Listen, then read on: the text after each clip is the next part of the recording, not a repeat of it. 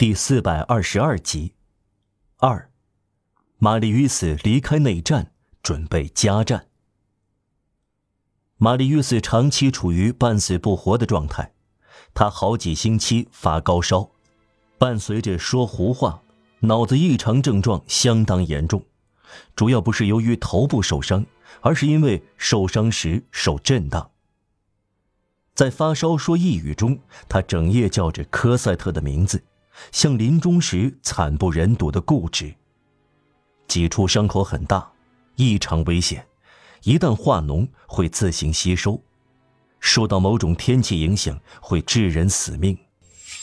天气一变，一有雷雨，医生便惴惴不安。他一再说：“况且受伤的人绝不能激动啊。”包扎又复杂又困难，当时还没有设想出用胶布固定夹板和绷带的办法。尼克莱特撕了一张床单做绷带，他说：“一张像天花板那样大的床单。”好不容易用氯化洗剂和硝酸银止住了坏疽。危险期间，吉尔诺曼先生也像玛丽与斯一样，在外孙床头失魂落魄。半死不活。每天，有时一天两次，有位白发先生，像看门人所通报的那样，穿着笔挺来打听伤者的情况，放下一大包旧布纱团做绷带。最后，在垂危的人被送到外祖父家那个痛苦的晚上之后，整整四个月，九月七日，医生宣布问题不大了。康复开始，但玛丽与斯由于锁骨断裂，还不得不在一张躺椅上躺了两个多月。往往总有最后一个伤口不肯愈合，包扎没完没了，令病人无比烦恼。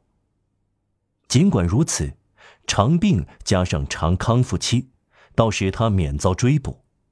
在法国，任何愤怒，即使公愤，半年也就平息了。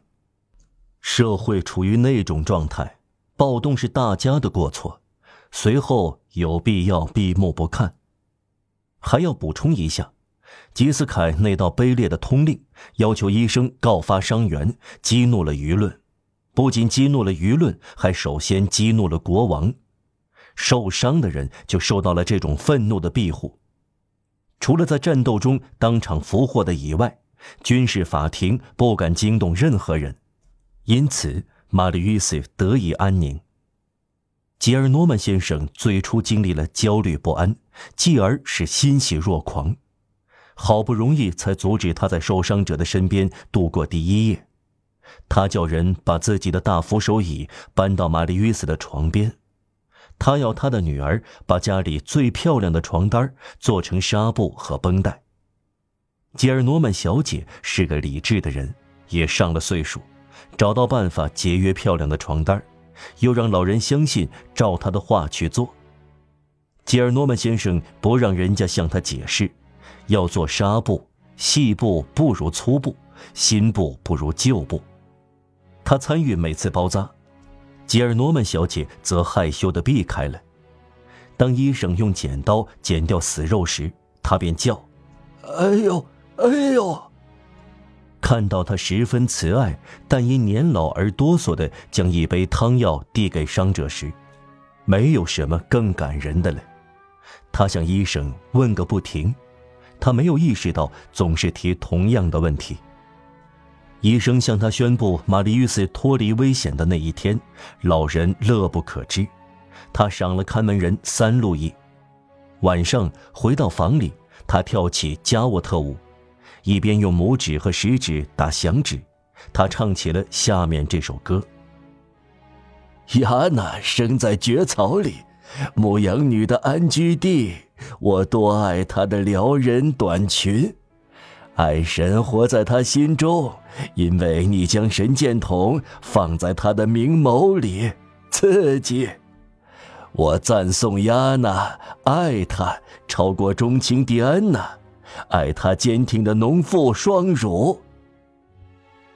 然后他跪在一张椅子上，巴斯克从虚掩的门缝观察他，以为他准是在祈祷，至今他不大相信天主。伤势显出越来越好转，每当进入痊愈的新阶段，老人便举止失常。他兴高采烈，做出一系列不由自主的举动，无缘无故上下楼梯。一个女邻居长得标致，一天早上收到一个大包裹，不胜惊讶。这是吉尔诺曼先生送给她的。她的丈夫出于嫉妒吵了一场。吉尔诺曼先生想把尼克莱特抱在膝头，他称马吕伊斯为男爵先生。他叫道：“共和国万岁！”他时刻问医生：“没有危险了，是吗？”他以外祖母的眼光望着玛丽·约斯，目不转睛的看他吃饭。他无法控制自己，不看重自己。玛丽·约斯是一家之主，他的快乐中有让位的意思。他是外孙的外孙。他这样喜不自禁，成了最可敬的孩子。他生怕逐渐康复的人疲惫和讨厌，站在外孙背后微笑。他高兴、快乐、欢欣、可爱、年轻。他的白发给他脸上的喜悦光彩增添了一种淡淡的庄严，优雅渗透到皱纹中，那就美不胜收。老年人心花怒放，有着难以描绘的曙光。至于玛丽·约斯，一面让人包扎和照料，一面有一个专注的念头：科赛特。自从不再发烧和说胡话以后，他不说这个名字了。别人会以为他不再想他。他保持沉默，正是因为他的心思在那里。他不知道科赛特的情形，整个马场街事件在他的记忆中犹如一片乌云。他的脑际漂浮着几乎辨不清的身影：艾伯妮娜、加弗罗什、马波夫。泰纳迪亚一家，他所有悲惨的出没于街垒硝烟的朋友，戈峰先生古怪的插足这场流血事件，给他的感觉是风暴中的一个谜团。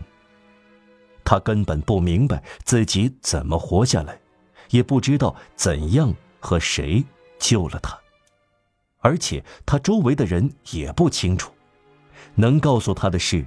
他是在夜里由出租马车送到独楼地修女街的。过去、现在、将来，一切在他脑子里只是迷雾一团，但在迷雾中有一个不动的点，一个清晰准确的轮廓，像花岗岩一样的某样东西，一个决心，一个意志，重新找到科赛特。对他来说。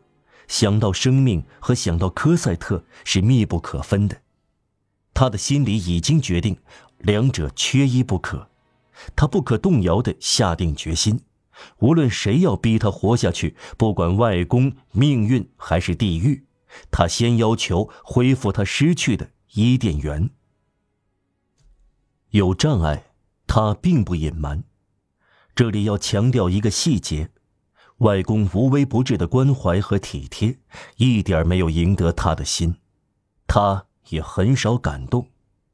先是他并不知道这类举动的底细，其次，在他也许还有点发烧的病人的幻想中，他对这种温存保持戒心，看作是古怪的新招，目的是要制服他。他保持冷淡。外公在可怜的老脸上白白的耗费笑容了。玛丽·伊斯心想：“他，玛丽·伊斯不说话，让别人去做，管他呢。”但当涉及科赛特时，他会看到另一副面孔，外公会露出真相，于是麻烦就来了，家庭问题会重新爆发，双方对峙。各种各样的讽刺和反对意见一齐冒出来，割风、切风，财产、贫穷、困苦，脖子上套石头，前途，激烈抵抗、拒绝。玛丽·约斯事先就僵持住。其次，随着他复原，他以前的怨恨又出现了，记忆中的旧溃疡重又裂口。他回想过去，彭梅西上校又处在吉尔诺曼先生和他玛丽·伊斯中间。他想，对父亲这样不公正，这样心狠，不能期待有真正的好心。随着恢复健康，他又恢复对外公的粗暴。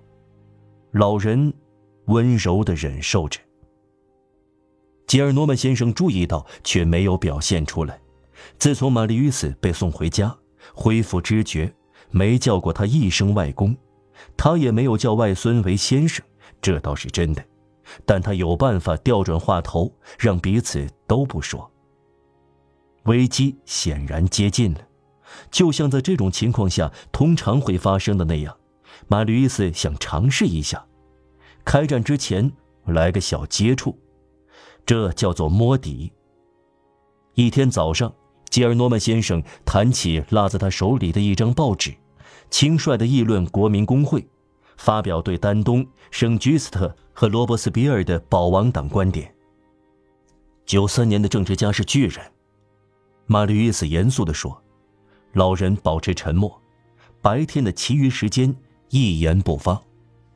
马吕伊斯脑子里总是出现早年外公的不屈不挠，在这沉默中看到积聚愤怒，预感到激烈的斗争，在他的思想深处加紧备战。他做出决定，一旦拒绝，他要拔掉夹板，让锁骨脱臼，把剩下的伤口暴露出来，拒绝进食。他的伤口，这是他的武器装备。不得到科赛特，勿宁死。他带着病人的狡猾的耐心，等待有利时机。这一刻来到了。